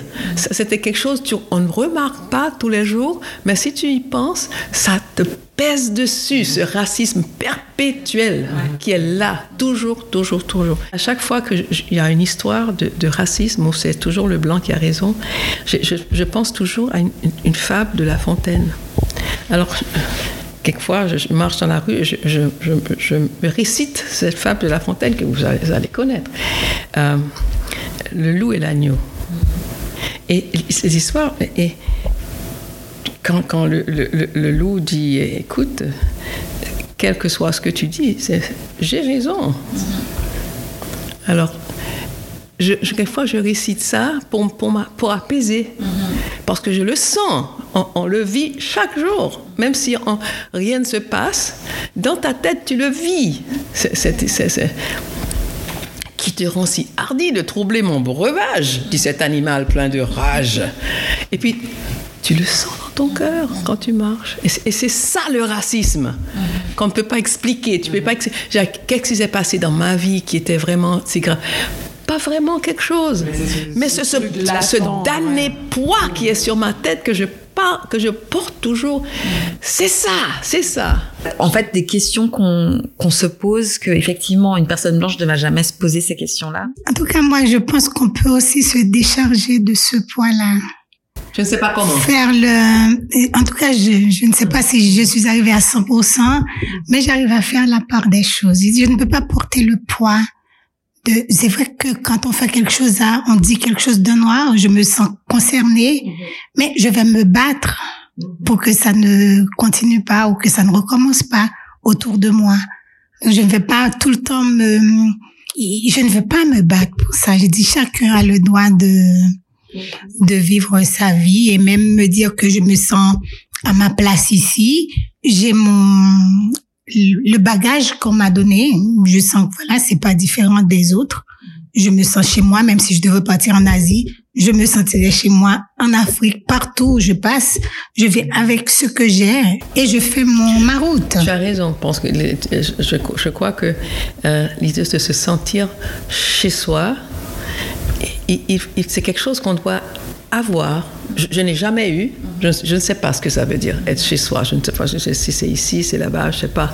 Peu importe où, je vais, je me sens chez moi. Non, moi c'est justement le contraire. Je me sens nulle part chez moi. Je n'ai pas de chez moi. Alors ce, ce, poids dont tu parlais, je le porte chaque jour. S'il y a un incident là, je vais penser, ah, ils vont penser, s'il y a quelqu'un qui vole quelque chose dans un magasin, je suis sûr qu'ils vont dire que c'est moi. Sauf s'il y a un homme noir qui est là à côté de toi. Ils vont ah, c'est certainement lui, alors. Mais moi, juste pour rebondir, en fait, donc, je suis née ici. Et je, je, te rejoins, Carmel, sur cette idée de. En fait, jusqu'au jour d'aujourd'hui, je me demande où est-ce que c'est vraiment chez moi. Euh, il faut savoir que je suis née d'une mère haïtienne et d'un père guinéen, alors peut-être ça complique aussi la réflexion, mais il y a toujours eu ce truc de, en fait, c'est où chez moi? Et comme ça me questionne tellement, j'ai décidé de penser comme toi, Farah, en me disant, ben en fait, j'ai pas à me justifier, et moi, là où je suis, je suis chez moi. Parce que je me suis dit, le jour où j'habiterai à Singapour, ce sera chez moi, et si un jour on habite au Congo, parce qu'en fait... Et, et, tu peux le faire vraiment Je peux me le dire, mais je, pas, je ne sais pas comment le faire. Oui, c'est vrai. En tout cas, j'essaye de me le dire, euh, euh, j'essaie de me convaincre, ouais, et puis je me dis que peut-être euh, un jour ce sera effectivement le cas. Mais ça m'a beaucoup torturé, ouais, cette histoire de chez moi. Ouais. Parce que malgré tout que tu vis, que tu es né ici, moi, ça fait 40 ans qu'on me demande d'où je viens. Bah Parce que je suis une femme noire, j'entends. Il y a des femmes. espagnoles. Voilà, espagnoles, j'entends scandinaves, anglaises, qui, qui, se qui se baladent dans la rue, on leur demande pas. D'où elles viennent. D'où elles viennent, pourtant elles sont pas suisses. Ou si on, devrait leur demander, et puis finalement elles vont dire ben, de Genève, ben, c'est OK.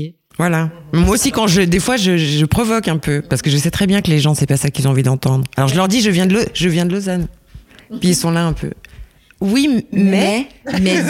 mais, une petite suite, quoi. Ouais, mais mais tu viens d'où en vrai? Voilà. en vrai. Mais je voulais savoir si, au travail en particulier, euh, cette charge raciale, elle a joué un rôle pour vous? Le peu d'expérience que j'ai quand j'ai travaillé, il y avait beaucoup, je sais pas si je peux dire la nationalité, il y avait beaucoup de portugaises. Et moi, j'avais très peu d'heures par rapport aux portugaises. Tu dirais que si tu avais été portugaise, tu aurais eu plus? Oh oui, j'avais vraiment très très peu. On me mettait vraiment là où elle ne pouvait pas. Ok. Moi, je pense que dans mon dernier emploi aussi, euh, ça a joué. Ils ont cru qu'ils étaient subtils, mais euh, je pense qu'il y avait quand même un peu de ça. Typiquement, euh, en fait, ça me fait réfléchir parce que j'ai mis, mis plus de temps que les autres à avoir un contrat fixe. On, me renouvelait sans cesse euh, des contrats à durée déterminée. Euh, alors qu'il y en a qui sont arrivés après moi, qui ont été, qui ont eu tout de suite leur contrat. Enfin, il y avait des petites choses comme ça. Et puis le truc, je t'en avais d'ailleurs parlé à l'époque, qui m'avait en fait, c'est ces trucs qui heurtent, mais on ne sait pas comment réagir et on ne sait pas quoi dire. Donc voilà, c'était euh, mon premier colloque d'équipe. Donc ils avaient pour habitude d'amener des petits, euh, petites collations. Et comme par hasard, le jour où c'est mon premier colloque d'équipe, ce qu'ils ont acheté pour mettre sur la table, c'est, euh, je sais pas comment on les appelle aujourd'hui, des têtes de choco. Voilà qui avant avait un autre nom qui était les têtes de nègre. Donc je me suis dit non, ça doit pas être le fruit du hasard. Et je me rappelle même la responsable, elle s'était sentie hyper mal à l'aise quand elle est rentrée dans la salle. Elle était mais qui a acheté ça? Mais puis bon, ça s'était tassé. Puis après on était rentré dans l'ordre du jour et on avait fait le colloque. Mais Et puis ce qu'ils disent, c'est intéressant. Ils disent bon, Je ne comprends pas pourquoi on ne pourrait pas dire tête de nez. C'est ça. Mhm. C'est pas dit d'une façon négative. Pour moi, le travail, je dois dire que j'ai eu beaucoup de chance. Euh, après ma formation, j'ai trouvé, euh, je connaissais bien euh, un, couple qui était, la femme était à l'université avec moi. Et son mari avait justement une partie de son cabinet qui allait être libre. Et comme ça, j'ai pu, j'ai pu commencer là. Je, je le savais que comme noir, il fallait chercher le groupe qui allait apprécier mon travail. Et c'était clair. Il y, avait, il y avait deux groupes possibles, des alternatives. Plutôt les verts, mhm. plutôt des, gens qui, du, côté alternatif de, la société, qui penseraient, de toute façon, je, vais essayer avec une, psychologue noire, même si elle, même, si elle est noire. Mhm. Et, c'est comme ça que j'ai créé mon, mon, public. Tant mieux. Euh, j'ai envie de savoir si vous êtes féministe ou afroféministe J'ai jamais aimé ce mot. Je suis pour le combat de la femme, je suis pour que la femme euh, trouve sa place, mais j'ai jamais aimé le mot féministe. Pourquoi? Je trouve que ça met encore les femmes dans, dans une case, tout simplement. Ok. Et donc, toi, tu ne te considères pas comme féministe? Non. Mais tu es pour le combat Je suis pour le combat, mais sans mettre féministe dedans. Et est-ce que tu es quand même militante? Tu dirais que tu es militante? oui. En fait, on peut être militante sans être féministe? Oui. Ben, si on n'aime pas le mot, par exemple. Ok, c'est intéressant. Oui, on peut. Alors moi, je suis une euh, féministe non pratiquante. je suis pour le combat. Euh, je pense l'afroféminisme, ça me parle aussi parce qu'effectivement, il y a d'autres. Euh, elles font face à d'autres discriminations encore je crois que j'ai peur de, de revendiquer des étiquettes, en fait. C'est pour ça que je me, je me revendique pas comme féministe, mais pourtant, il y a quand même beaucoup de ce qu'elle revendique ou les combats qu'elle porte qui me parlent. Je me dis, t'es féministe, mais concrètement, tu fais quoi? Tu vois? Je me dis, oui, c'est des choses. Euh, j'aime bien lire, donc je vais peut-être me documenter. Ou c'est voilà, je, je, suis curieuse, ça m'intéresse, mais je suis pas non plus au front, quoi. Donc je me dis peut-être que bah, c'est elle les féministes, je ne sais pas. Ouais, tu n'es pas militante, mais tu es féministe. Voilà. Et toi? Moi, je dirais que je, je suis afro-féministe. Je me suis appelée comme ça quand j'ai fait la connaissance de, Audrey Lorde. Et euh, elle était venue euh, euh, en Suisse, en Suisse alémanique, et elle, voulait une, traductrice et je, parlais très mal l'allemand à ce moment-là. Et puis elle a dit, c'est complètement égal, je veux celle-là. Et je, veux une femme noire comme traductrice, même si elle le traduit mal. et puis comme ça que j'ai fait sa connaissance. Et c'est elle qui, a, qui a, euh, nous a demandé, après la, séance, j'ai vraiment mal traduit. Il y avait trois femmes devant, des, Suisses, qui, qui, qui me soufflaient c'était tellement drôle. Elle, elle, se marrait, Audrey Lord. Et puis, nous, nous, nous quatre étaient en train, chaque fois qu'on ne comprenait pas ce que j'allais dire en allemand, les autres faisaient la phrase et moi, je, je, je le disais. Puis c'est elle qui a dit, mais c'est pas possible. Comment vous êtes des femmes noires ici et vous n'avez pas de groupe? Et, puis elle nous dit, écoutez, je viens l'année prochaine encore ici. Quand je reviens, vous allez, euh, euh, je, vais avoir un groupe de femmes noires. Mm. Et puis, mais vraiment, on a fait un an après, quand elle est revenue, on avait un groupe de, Women of Black Heritage. On a formé le groupe de Women of Black Heritage. Sa, sa théorie de, de Audrey, c'était, c'était que être féministe et pas afro-féministe, c'est quelque chose qu'elle ne pouvait pas être parce que pour la plupart des femmes féministes ou pas, les femmes blanches, faisaient partie de la société blanche qui était contre elle. sentir qu'on est contre elle, le, féministe, comme elle, comme elle était aux États-Unis, à ce moment-là, elle ne pouvait pas l'accepter. Mm-hmm. Quand elle, est venue, cette histoire de afro-féministe, elle a dit Je me suis sentie chez moi là. Mm-hmm. Je suis une femme noire, j'ai dit les femmes noires ont les mêmes, les mêmes euh, euh, droits et, devoirs comme les autres féministes, mais elles ne sont pas acceptées de la même façon dans la société. Elles sont discriminées parce qu'elles sont noires. Alors, elles, elles pouvaient que être Afroféministe. Et tu dirais que tu étais aussi, et tu es toujours militante? Beaucoup moins maintenant parce que je remarque avec l'âge, je, vais moins aux réunions d'organisations, etc. Le féminisme, c'est l'idée d'égalité totale. Et euh, j'ai essayé avec mes enfants de, ne pas dire que toi tu peux faire ça et toi tu ne peux pas faire ça. L'idée que parce que c'est un homme, il est plus sérieux, il va rester plus longtemps au boulot, etc., etc., qui, est une, fantaisie qui n'a rien à voir avec la réalité. Et ils ont des preuves chaque jour que c'est pas la réalité. Mais personne ne voit la réalité. Tout le monde pense, reste avec cette idée fixe que le garçon peut mieux faire que la fille. C'est gaga, c'est complètement gaga. J'ai envie de vous demander, est-ce que vous considérez comme des femmes puissantes? Femmes puissantes? Pourquoi? Comment? Juste le fait d'accepter d'être une personne à part entière. Je ne prends la place de personne sans, sans bousculer, sans piétiner les autres. Je reste à ma place et je je me sens puissante. Parce que je reconnais tous ces points où ça ne va pas, où ça me, qui, qui, tente à m'écraser, dans ma tête, je suis devenue une, personne puissante pour moi. Hein. ce que je fais dans la société, maintenant je suis retraitée, je fais plus, je fais plus grand chose. Mais l'idée que je peux m'accepter moi-même, j'ai trouvé une force là-dedans. L'idée de, de m'accepter et de voir quand je, suis dans la rue, je vois mon impuissance. juste en, récitant une fable, je, peux sentir que, en récitant, souvent, je trouve ma force. Oui, mais c'est récent.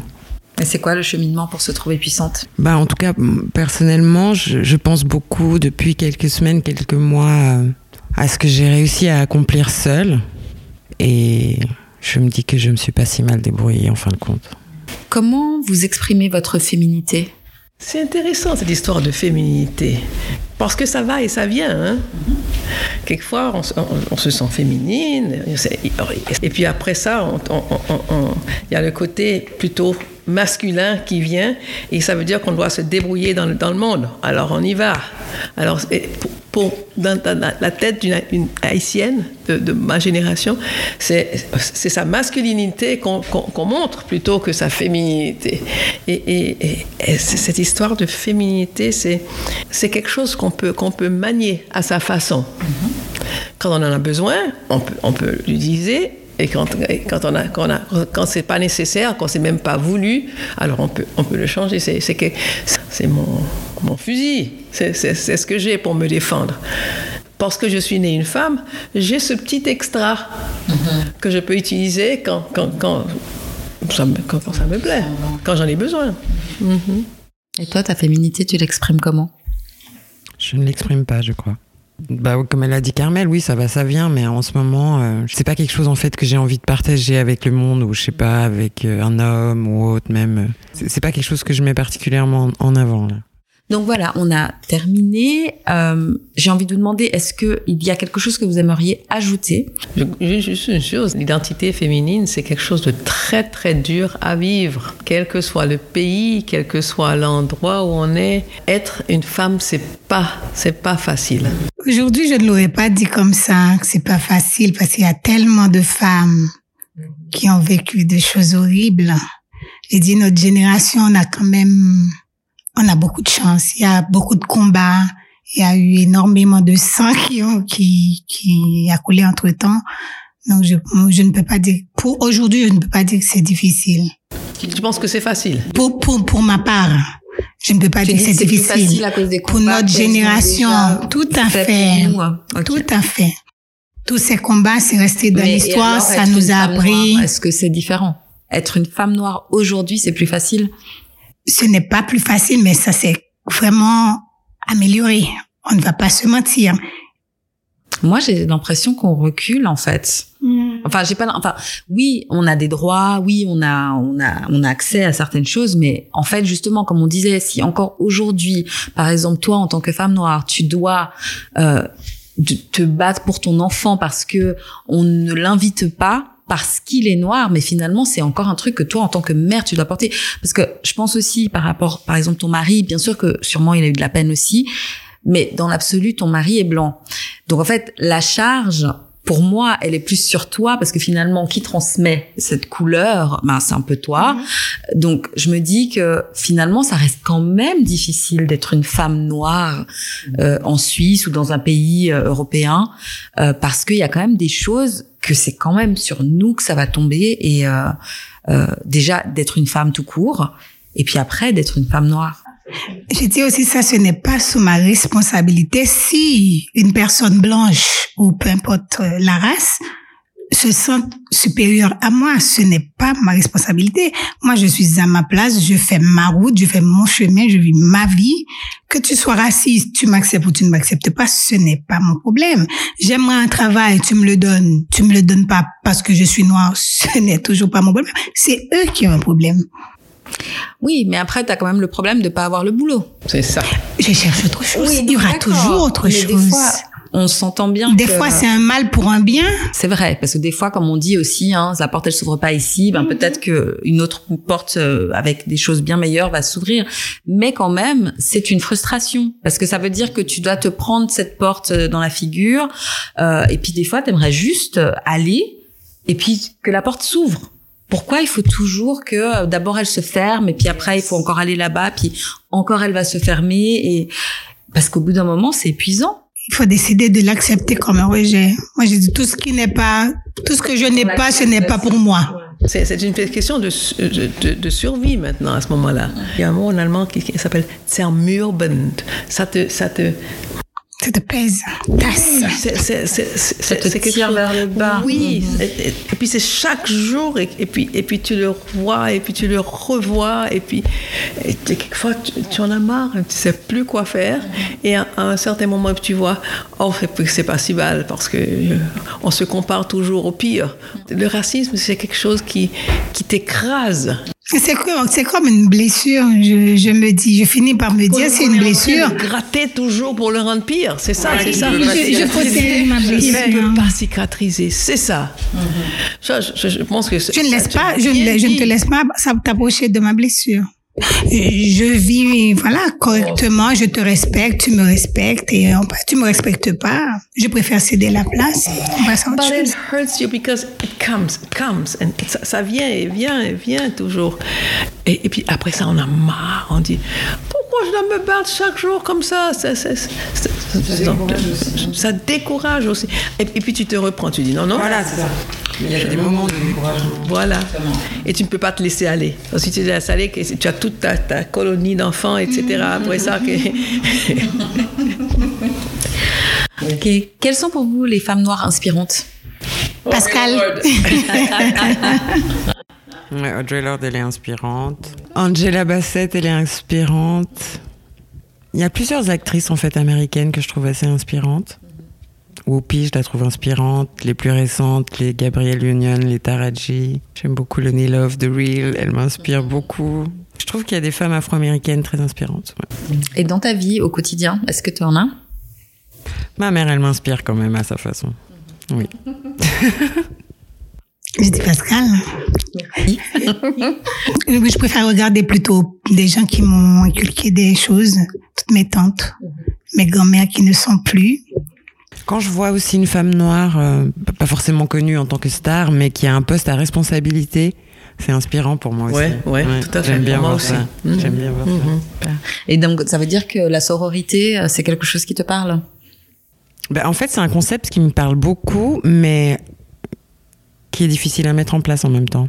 Je je vis pas la sororité comme j'aimerais. Peut-être j'ai un idéal de sororité qui est aussi. euh, Mais ce sont des exemples de sororité que tu as donné. Tu as nom- nommé tellement de femmes que tu penses, voilà. Ce sont tous des, des sœurs noires, comme, comme toi. C'est ça ce système. Même, même si elles ne te connaissent pas personnellement, l'idée que, qu'elle existe met un pilier dans cette, de ce système de sororité. Mais tu vois, par exemple, comme tu as dit qu'après le passage d'Audrey Lorde, vous avez f- fait un groupe et que du coup, ça vous a rapproché, peut-être aussi au niveau de, de l'agenda, fait qu'on doit se rencontrer. Enfin, Dans mon quotidien, ça, ça ne s'inscrit pas. Mais le, le concept de sororité, ça me parle en fait. De ton côté aussi, la sororité, ça. Ok, merci beaucoup mesdames pour ce moment de partage. Tout à l'heure, vous êtes chacune décrite en trois mots. Carmel, si tu devais décrire Farah qui est juste là en trois mots suite à cet échange, qu'est-ce que tu dirais? Est une femme? Qui noire, qui, qui, qui sait ce qu'elle veut et sait se défendre de sa façon. Hein. Elle n'a pas de système que tout le monde peut utiliser. Mais pour elle, son système fonctionne et euh, lui donne la force. Sa, sa, sa force, son acceptation d'elle-même. Elle a une, une sorte de bonté en elle-même que c'est qui est assez rare. Hein? She's a good person. Ouais. Et pour Farah? Farah est une combattante. Farah est à la recherche. Farah veut pouvoir donner quelque chose dont elle ne sait pas si elle l'a. Et toi, Farah, si tu dois décrire tes deux comparses en trois mots? Alors, Farah, mais je vais quand même utiliser le mot timide. Parce que je t'ai déjà côtoyé plusieurs fois, mais je connaissais pas cette petite timidité que j'ai découvert autour de la table rose. Je, je trouve pas le terme, mais euh, ça rejoint ce que tu as dit par rapport à l'acceptation de soi. J'allais dire euh, à l'aise dans ses baskets, bien dans sa peau. euh, On le sent que t'es es aligné, quoi. T'es bien avec toi-même. Patiente.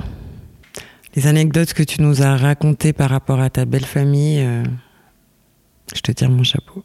Je dirais que Carmel est cultivée, sensible et qu'elle a une grande capacité d'adaptation.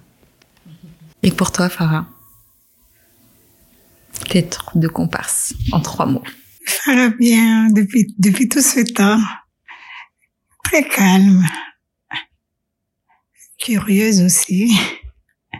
Et si je peux dire, la façon dont elle parle de sa petite fille,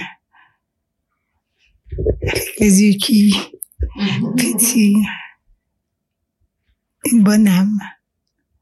Et Carmel, femme intelligente. Je vois que vous êtes, euh, si je peux dire, calme. Sais pas si je peux mettre une bonté. Beauté. Merci beaucoup. On passe à la séquence reco. La séquence reco, c'est trois lieux. Un lieu pour bien manger, un lieu pour la culture, un lieu pour se détendre et ou se ressourcer. Et d'habitude, je demande en Suisse ou partout dans le monde, mais là, on va se focaliser que sur la Suisse parce que vu que Black Helvetia, c'est en Suisse. Donc, quels sont vos trois lieux? Euh, alors en fait, moi, je vais recommander euh, tro- trois lieux sur Genève. Le restaurant Zanzibar au Paki, qui est un restaurant tanzanien. Donc déjà, euh, bah, j'ai découvert cette gastronomie. euh, à Genève, en tout cas, c'est pas commun. Et je trouve que c'est aussi un des plus raffinés, euh, un des restaurants africains les plus raffinés. Et ça fait plaisir. Donc voilà. Pour la culture, j'aime aller à la bibliothèque, dans les bibliothèques municipales. Et du coup, je recommande là la bibliothèque Filigrane à la Servette. Euh, on peut trouver euh, des romans. En fait, ça tourne beaucoup autour de, des, des questions de, de société, du genre. Euh, c'est presque une bibliothèque féministe aussi parce qu'elles sont très concernées par cette cause-là. On trouve aussi des DVD. Euh, Il y a un petit coin euh, où on peut s'asseoir avec les enfants, leur, libre, leur lire un, un- petite histoire. Enfin, elles ont très bien aménagé le, le local, c'est très accueillant. Et pour me détendre, j'aime aller au bord du lac, précisément à la perle du lac. Ou manger. Pas partout, c'est simple ou c'est bon. J'adore. Ça sera euh, parfait de Beyrouth. Et puis pour la culture, la, euh, le musée d'ethnographie à Genève. Et puis pour me ressourcer, euh, n'importe où, dans le calme. Le- La chose qui m'était venue en premier, c'était effectivement chez ma mère, parce que je crois quand même que c'est l'endroit où je mange le mieux, mais vous ne pouvez pas y aller. Donc je vous ai recommandé un restaurant. Pour bien manger. Mais pour bien manger, j'ai un peu, peu les mêmes problèmes. L'idée que j'aime différents endroits. Ça dépend où, je suis. quand pour, moi, ce serait Zurich, où, est-ce qu'on mange bien. Chez les amis. quand, quand on m'invite, quelqu'un m'invite, par exemple ta mère, m'invite et, et, et, et c'est la nourriture, c'est un, mais aussi ce qu'on a autour. c'est ça qui est important aussi. Et on, a, on, a ça le plus chez des amis. Mm-hmm. Ou bien si on invite tout le monde dans, dans, un, dans un, restaurant ou bien chez soi. Faire, je fais toujours le même menu quand je suis avec les enfants. C'est du à pois collé. Ah. Je fais toujours le même du à pois. Alors chaque fois qu'ils viennent, ils disent Maman, est-ce qu'il y aura du à pois collé aujourd'hui? Alors comme ça, quand ils viennent, il y a du à pois collé. Culturellement, entendre et, voir des différentes cultures. Par exemple, si je vais à un, musée, je n'aime pas aller toujours au même musée. Quand je viens ici, ce musée d'art de, chinoise qui est ici, qui il n'y a pas beaucoup de gens qui, y vont, mais, mais c'était intéressant de voir ou bien il y a d'art africain à Zurich. Et, et, ça change de temps en temps. Et de voir euh, comment ces gens ont vécu? Qu'est-ce que ça a à voir avec moi, cette, culture? Surtout la culture africaine m'intéresse énormément. Et pour me détendre, je vais juste me promener. je vais à Zurich, c'est beau, le long du lac. Je vais très souvent seule aussi. Je vais et je, me promène là et je regarde, je regarde les autres personnes faire. Merci beaucoup pour cet échange enrichissant. J'espère vous retrouver prochainement autour de la table rose pour un autre sujet et je vous dis à bientôt. Merci, à toi. À bientôt. Pour soutenir le podcast, en plus des 5 étoiles et de vos commentaires positifs et bienveillants, vous pouvez utiliser le lien PayPal que vous trouverez dans les infos et faire le don que vous voudrez. Cela m'aidera pour les frais de matériel et d'hébergement du podcast. Et comme toujours, vous aurez ma gratitude éternelle. Merci d'avoir écouté ce nouvel épisode de Autour de la table rose. Pour me soutenir dans ce projet, laissez des commentaires trop sympas et bienveillants sur vos applications de podcast préférées Pensez à cliquer sur toutes les petites étoiles, en particulier sur Apple Podcast, il y en a 5, et à le partager dans tous vos réseaux. Et surtout, abonnez-vous afin d'être alerté lors des nouveaux épisodes. En retour, vous aurez ma reconnaissance éternelle. Retrouvez autour de la table rose sur Instagram, Facebook et Twitter pour y déposer vos commentaires et même pour y proposer des sujets. Je me réjouis de vous lire et je vous dis à tantôt.